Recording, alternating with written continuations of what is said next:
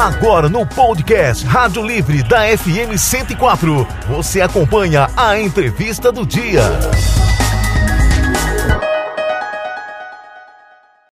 Exatamente. O vereador Vitor Rocha está em seu primeiro mandato pelo Partido Progressistas, né? E tem como principal bandeira a defesa da saúde pública de qualidade com resultado. Ele é presidente da Comissão Permanente de Saúde, da Comissão Permanente de Agropecuária e também do Agronegócio e vice-presidente da Comissão Permanente da Indústria, Comércio e Turismo na Câmara de Vereadores. É idealizador e médico mastologista do projeto Casa Rosa. Implantada em 11 de novembro de 2021, a Casa Rosa zerou a fila de espera por consulta com mastologia punção e biópsia de mama no Sistema Único de Saúde, o SUS. Desde a inauguração, mais de 5.400 atendimentos entre primeira consulta e retorno. Também foram realizados, por meio do projeto Casa Rosa, 1.811 ultrassonografias, 797 mamografias, 815 biópsias, sendo confirmados 100 pacientes com câncer de mama que já foram encaminhados para tratamento. Doutor Vitor Rocha, bom dia. Bom dia, Eva. Bom dia, Joel Silva. Bom dia, Abner. Bom dia a todos da Rádio Livre.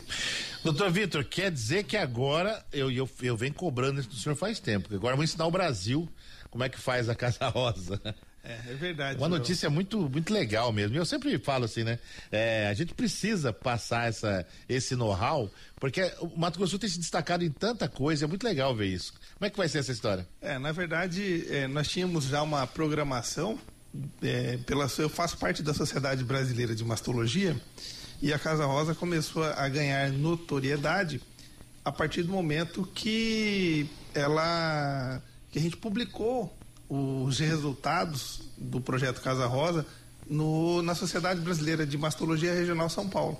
E ali, opa, o país falou, peraí, tem um, um serviço que zera a fila de espera, que tem consulta, biópsia, tudo no mesmo dia e a gente faz é, esse atendimento. Como é que funciona isso? Como é que consegue fazer isso? E aí a gente conseguiu fazer esse atendimento e mostrar para o resto do país.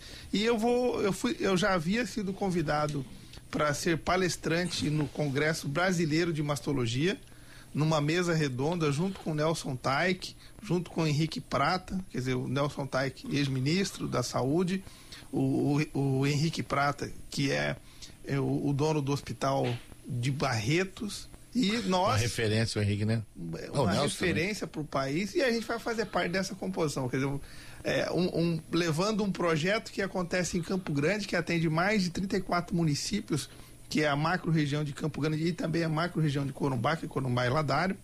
E a gente, é, nessa semana, nós tivemos o convite da Sociedade Brasileira de Mastologia para apresentar no Conasems, amanhã em Brasília, para o resto do país. Então, o CONASEMP é o Conselho das Secretarias Municipais de todo o Brasil. Então, são mais de todo município, todo município tem, obrigado, tem a Secretaria de Saúde e esses secretários estarão nesse evento, alguns presencialmente, outros à disposição online. Então, para justamente lá nós vamos ter uma participação para justamente mostrar como é feito o projeto Casa Rosa. Através do projeto Casa Rosa, nós fomos é, convidados para fazer parte da diretoria da, é, da Sociedade Brasileira de Mastologia na, é, no Departamento de Políticas Públicas. Então, tudo que tem de política pública no país, nós somos um dos representantes.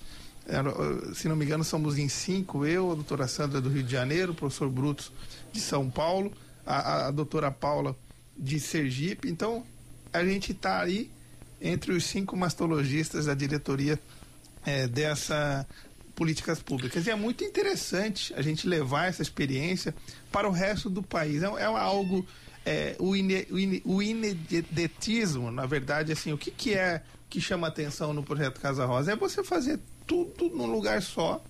O paciente vai para uma consulta com o mastologista, é, faz a consulta, na sala ao lado tem a mamografia, na outra ao lado tem o ultrassom. Precisou fazer uma biópsia? Já faz a biópsia na mesmo, no mesmo tempo. Em duas semanas, a gente tem uma lei que tem que ter o diagnóstico em 30 dias no país, que essa lei, na maioria dos lugares, não é cumprida. É, a gente, em duas semanas, eu já tenho o resultado da biópsia, é benigno, pode ficar tranquilo, nós vamos para o segmento, ou é benigno, precisa de um tratamento cirúrgico, ali realmente já encaminha, ou é um caso de câncer de mama, essa paciente imediatamente já é encaminhada para o tratamento oncológico, seja para cirurgia, seja para para fazer a quimioterapia, porque os conceitos na mastologia mudaram muito. Então, quando eu fiz residência lá na, na USP em Ribeirão em 2005, 6, 7, 8, é, que, que acontecia? O tratamento oncológico era de uma forma. Hoje, a gente trata o, o, paciente com câncer de mama de maneira personalizada, individualizada. Um tumor de mama que é pequeno, mas se ele tiver uma biologia molecular de agressividade, que a gente chama de triplo negativo ou HER2, a tendência é começar a fazer quimioterapia com tumores, às vezes com 2 centímetros. Um centímetro, se ele for um triplo negativo, a gente já indica químio neoadjuvante, que a gente fala. E isso era é, são fases do tratamento, que o tratamento do câncer de mama, de câncer de mama ele é multidisciplinar. Tem cirurgia, tem quimioterapia, tem radioterapia, tem hormonoterapia, tem terapia alvo. Então, ou seja, qualquer uma e cada uma cada paciente, de acordo com o tamanho do tumor, a idade da paciente, condições clínicas da paciente, e a biologia molecular do tumor, a gente define um tratamento personalizado. E aí o diagnóstico precoce ele é fundamental, né? Quando a gente faz o diagnóstico precoce e no país a, a gente tem mamógrafos suficientes para fazer é, mamografia de toda a população, rastrear toda a população, mas pouco mais de 20% da população entre 50 e 69 anos pouco mais de 20%, em torno de 22% da população faz a sua mamografia. Então as mulheres precisam chamar Muito a atenção. Muito baixo esse número, né? A gente, e aqui no Mato Grosso do Sul não é diferente, então a gente precisa chamar e convidar. Então essa participação aqui na rádio com os seus ouvintes, é, através é, dessa divulgação é de fundamental importância. E nós orientamos a mamografia anualmente a partir dos 40 anos. Então toda mulher, ah, mas eu não sinto nada vai no médico ou vai na enfermeira no postinho perto da sua casa, na UBS, Unidade de Saúde da Família, pede o, a mamografia. Não tem uma fila de espera para a mamografia. E a gente sabe que o que salva as vidas, a mamografia reduz mortalidade em torno de 40% na população entre 50 e 69 anos. E em torno de 25% é a redução da mortalidade entre 40 e 49 anos. Então, a partir dos 40 anos, todas as mulheres precisam estar atentas. E se ela sentir um, um exame, no seu autoexame, um nódulo na mama, ou uma, o médico ou a enfermeira sentir um nódulo, precisa ser encaminhado ao mastologista. É, na casuística que nós temos, nós fizemos o diagnóstico da paciente de 23 anos, quer dizer, fora da faixa etária que você espera ter câncer de mama, fora da faixa etária até de rastreio. E o que chamou a atenção, que os dados aqui, mais de 30% das pacientes que a gente fez o diagnóstico tinham 50 anos ou menos. Mais de 20% das, das mulheres com 40 anos ou menos. Então, ou seja, chamando atenção para a importância do autoexame, do exame clínico uma vez por ano no médico. Ó, preciso fazer o exame das minhas mamas para prevenção. Se tiver uma alteração, a gente faz o ultrassom.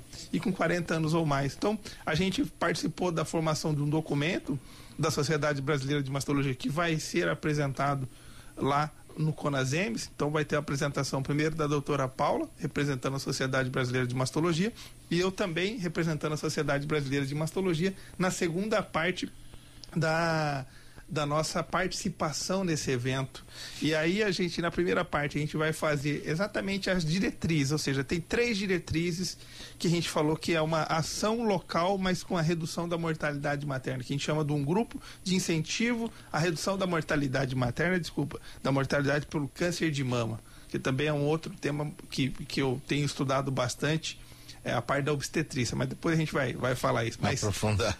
Mas Doutor. a gente, é, só, só para concluir, é, se puder, então são três diretrizes. Uma, orientar o rastreamento e a informação da população, treinamento dos profissionais é a primeira fase. Segunda fase, a gente tem que ter unidade de diagnóstico rápido. O que, que é unidade de diagnóstico rápido? Eu não posso ter uma paciente encaminhada com nódulo BIRAD5, que é um risco mais de 95% de câncer, só de olhar aquele exame, e ela ficar seis meses, oito meses na fila para chegar no mastologista.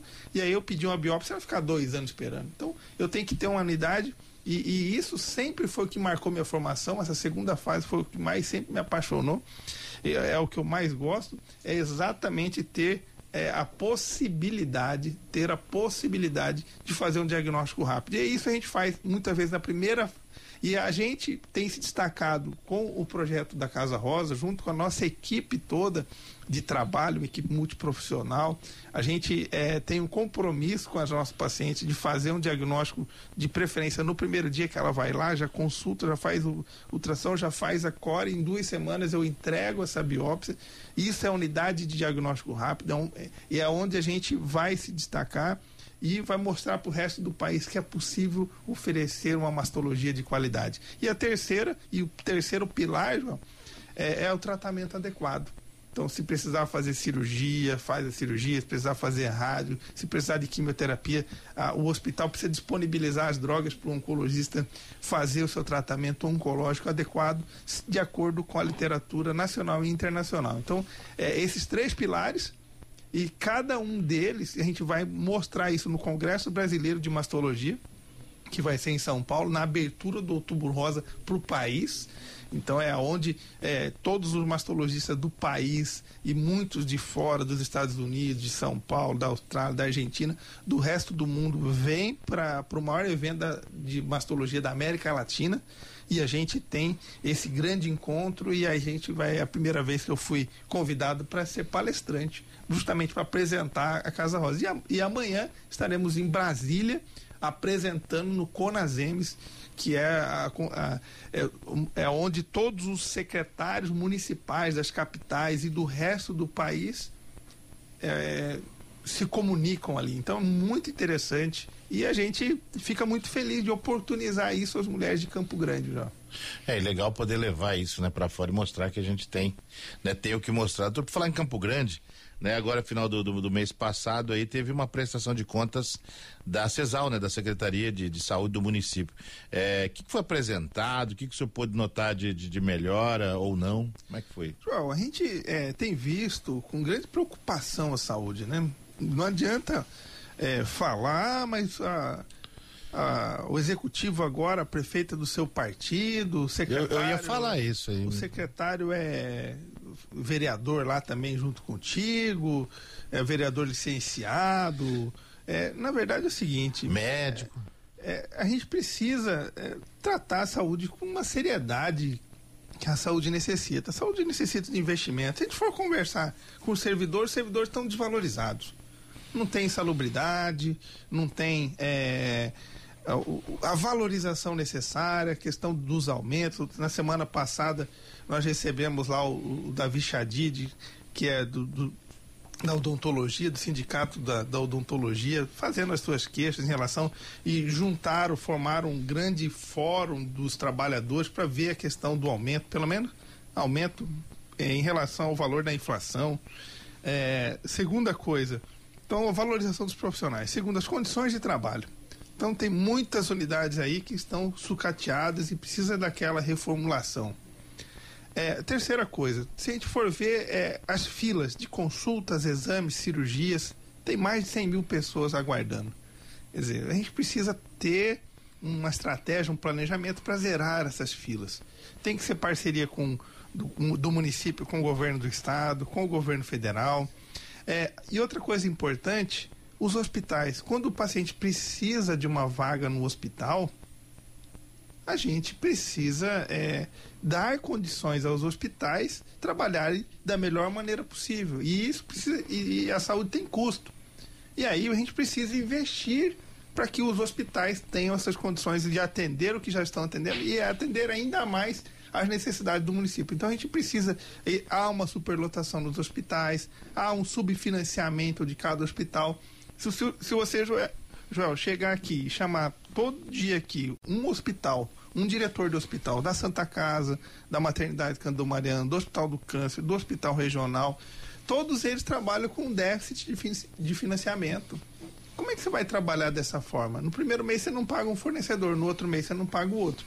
E aí assim vai. Mas vai chegar um momento que aí você vai lá, não, não tem onde um recurso, aí você vai lá faz um, um empréstimo.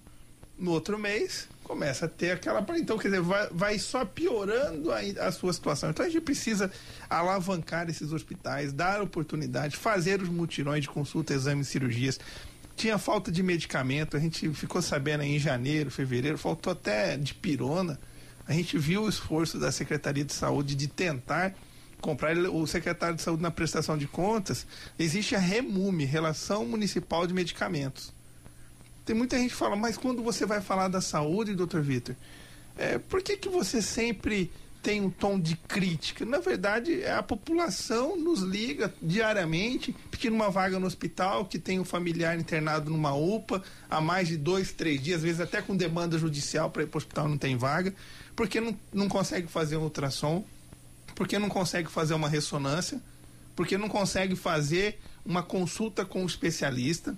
E aí o, o, a Secretaria de Saúde apresentou, que em dezembro, dos 260 medicamentos da relação de, é, municipal de medicamentos, que são medicamentos obrigatórios, que o Ministério da Saúde manda o recurso, tem uma RENAME, Relação Nacional de Medicamentos, que é a, a lista mínima de medicamentos que tem que ter no resto do país em todo o país. Se eu chegar lá no Acre, lá no Paraná, lá em São Paulo, na hora que eu for na farmácia do postinho, precisa ter de pirona, paracetamol, amoxicilina, remédio para pressão, remédio para diabetes. Então o secretário apresentou que tinha só 120. Quer dizer, 120 medicamentos, um total de 260.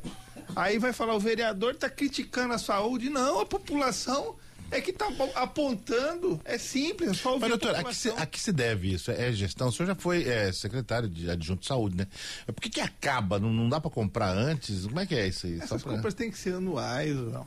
A gente precisa ter um planejamento de quanto eu. Se pegar o técnico, ele sabe. Vai lá na farmácia central, pega o responsável, o coordenador da, da assistência farmacêutica. Você pegar lá, se for um, é, um um, um, profissional de carreira lá, ele vai saber que já trabalha lá há 10, 20 anos, concursado ali na região.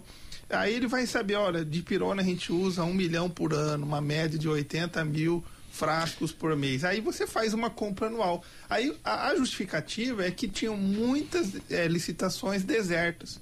E aí nós fizemos uma, uma é, audiência pública na Câmara, onde a gente entregou 12 itens que eram problemas é, sérios da saúde e com, quais seriam as possibilidades de solução. A gente trabalhando para ajudar o executivo. Porque a gente não quer ficar aqui criticando. A gente quer chegar e falar: olha, a gente precisa dar a oportunidade de Campo Grande alavancar, melhorar a sua saúde, melhorar a quali qualidade de vida das pessoas, que é a razão pelo qual a gente está na política. Se não for para transformar, para melhorar a vida das pessoas, ficamos em casa. Tem umas coisas inadmissíveis, né? É, é, é, material escolar e uniforme atrasado.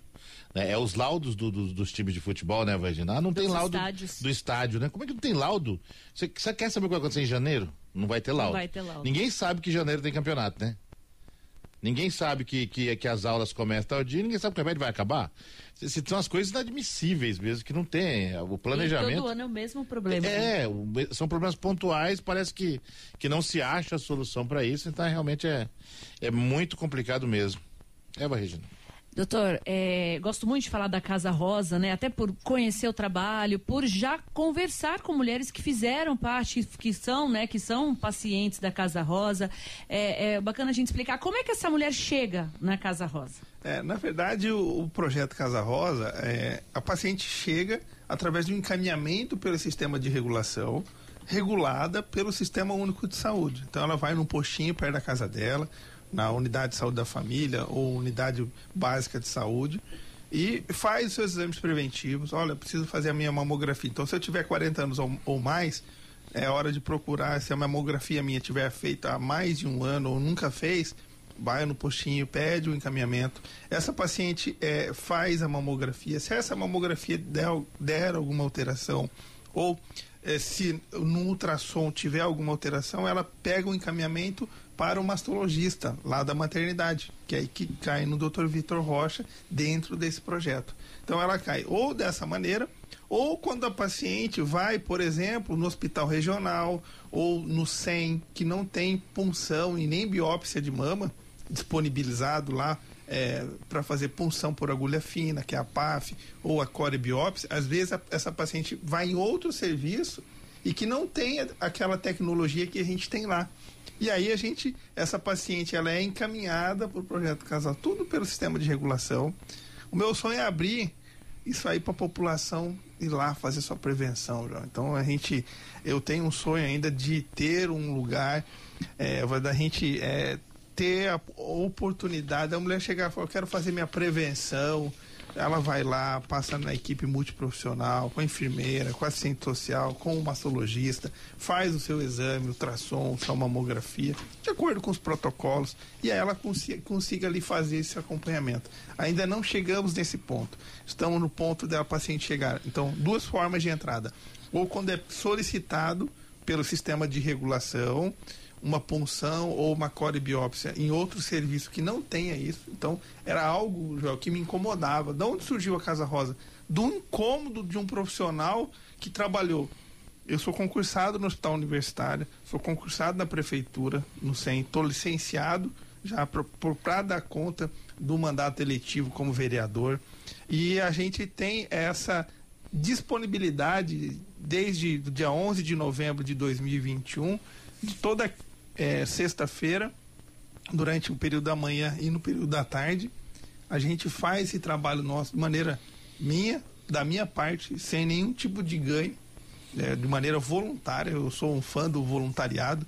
Eu acho que isso é minha formação lá atrás. Eu me lembro muito bem, participava do grupo jovem Corumbá na escola Colégio Salesiano de Santa Teresa tinham grandes incentivos. Lembro até hoje o professor Bosco me convidando para o Jovisa, que era o grupo dos jovens, e nós íamos é, toda semana no asilo ou no é, tinha hospitalzinho lá em Corumbá. Lamartine, é, o doutor Lamartine, é, saudoso pai do, do meu amigo Pedro Paulo, era um, o responsável lá pelo, por apoiar de maneira grandiosa o hospitalzinho, que na verdade era um, é, era um local onde as crianças é, tinham acesso, é, que tivesse algum tipo de desnutrição, alguma coisa.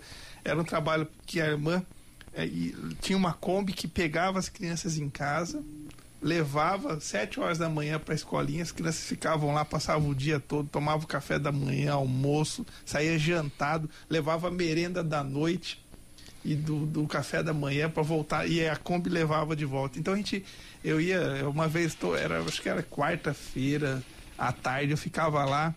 Então, é, eu sempre fui um fã do voluntariado e isso é algo que a gente precisa estimular, viu, João? A gente pouco fala de voluntariado.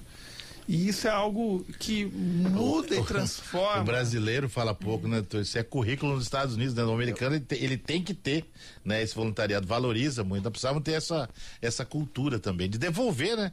Para a sociedade bem, né? alguma coisa. Poder né? ajudar o próximo. É, e, e quando você vê que um trabalho assim que se a gente for pensar, é um trabalho despretensioso de um médico mastologista que é que chegou em novembro e pediu a relatório, olha, tem mais de mil pacientes aguardando por consulta em mastologia.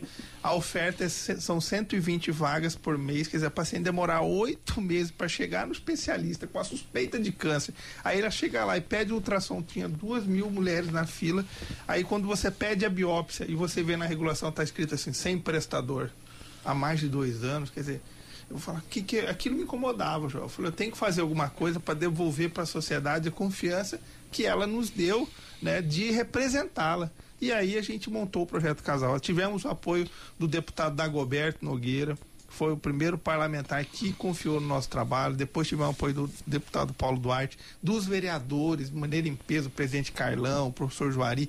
Eu não vou numerar aqui porque são os 28 vereadores que sempre apoiaram o projeto da Casa Rosa.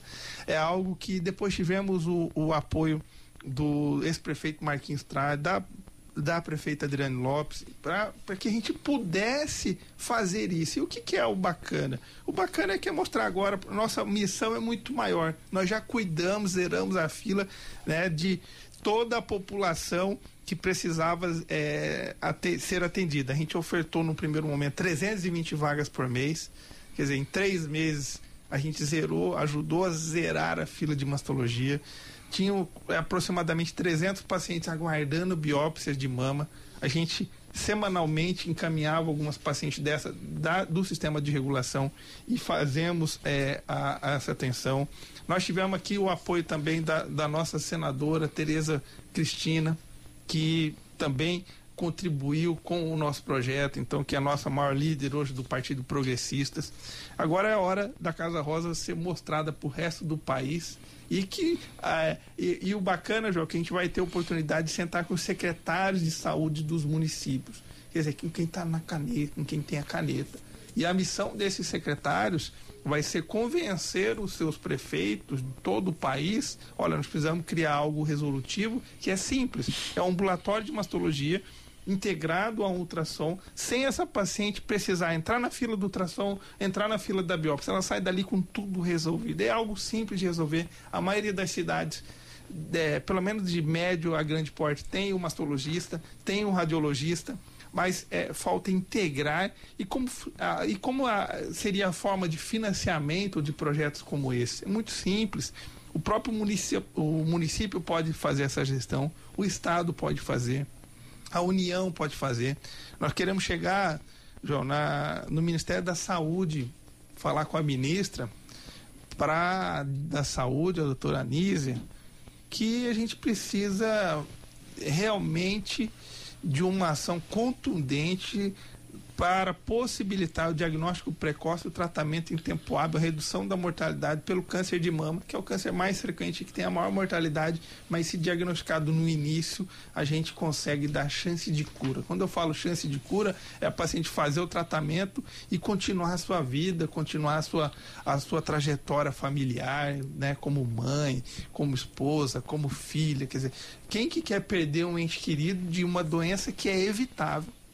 É, ou ela é evitável ou ela é curável se você faz o diagnóstico precoce. Então, é isso que a gente quer oportunizar todas as mulheres do país. Então essa é a nossa missão. Então a nossa missão já, já saiu de Campo Grande, já saiu do Mato Grosso do Sul. Já ganhou Agora a gente quer replicar isso no resto do país. Doutor Vitor, obrigado pela sua participação conosco aqui. Passar um pouquinho de tempo, né? Uma coisa Só pouco. um pouquinho, né? Mas o assunto realmente é um tema muito importante para a nossa sociedade. Obrigado mais uma vez pela sua participação. Eu que agradeço a oportunidade. Deixo sempre o nosso contato é, do, do, vereador Dr. Vitor Rocha, né? Eu, eu, gosto mais de divulgar o Instagram, que hoje a maioria é o Instagram. É Todo é, mundo é Instagram né? agora. É drvictor.rocha. drvictor.rocha. Tem o WhatsApp do gabinete, é 993 26 91 33 9 93 26 9133. Muito obrigado, Joel. Obrigado, Eva. Obrigado, Abne e a todos aqui da Rádio Livre. E parabéns pelo trabalho. Parabéns obrigado. mesmo. Você conferiu a entrevista do dia no podcast Rádio Livre da FM Educativa 104.